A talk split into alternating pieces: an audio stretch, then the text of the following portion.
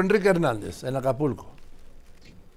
Gracias, Joaquín. Muy buenas tardes. Sin duda alguna, lo que es el zócalo del puerto de Acapulco es el termómetro donde hay muchas demandas, desde largas filas para poder alcanzar una despensa y también para dejar en claro que el puerto de Acapulco no registró nada más 45 o 47 personas fallecidas. Hay muchos, hay muchos desaparecidos y que no se da cuenta de ellos. Por otro lado, es también es una clara evidencia de que la reactivación económica no va a ser tan fácil como lo asegura el gobierno federal. Para ello preparamos este, este reporte, Joaquín. Vamos a verlo.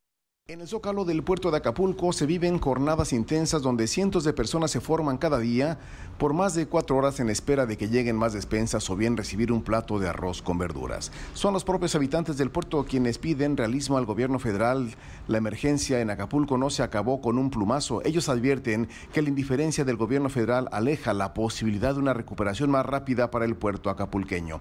Ante la indiferencia de las autoridades, la sociedad busca llevar la denuncia más allá de las fronteras mexicanas para que toda persona que ame a este puerto se sume con su apoyo ante la indiferencia de la autoridad federal. Un plan de acción que estaremos, que estaremos generando, haciendo un llamado a todo el pueblo de México y vamos a cruzar las fronteras de manera internacional. Vamos a buscar a todos aquellos que aman este puerto, que quieren a este puerto y que le deben algo a este puerto. Y hoy vamos a pedir que sigan ayudando y no solamente que ayuden, sino que generen condiciones para que podamos pronto recuperar la paz, la armonía, el progreso y que vuelva a brillar Acapulco.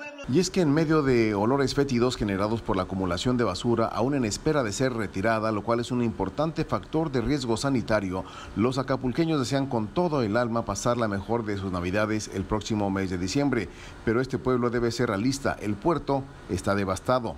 Pese al plan de reconstrucción general para Acapulco y Coyuca de Benítez, es un hecho que solo se podrían ofertar casi un 10% del total de las habitaciones, es decir, casi 3.000 cuartos. Basta de falsas promesas, en el puerto no habrá condiciones económicas suficientes para que su recuperación sea en menos de tres meses. El puerto de Acapulco estará muy por debajo de los 6 mil millones de pesos que genera en temporada de sembrina. Acapulco tiene 35 mil cuartos noches. En diciembre solamente van, van a poder echar a andar 3 mil, ni el 10%.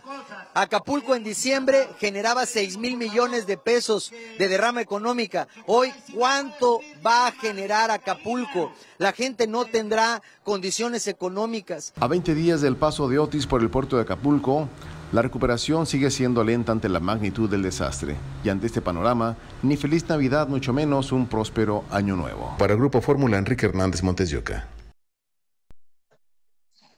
Joaquín, ahí está esta, esta respuesta de los acapulqueños y que sin duda alguna se antoja todavía muy complicado recuperarse de esta. Joaquín. Gracias por tu reporte, Enrique Hernández.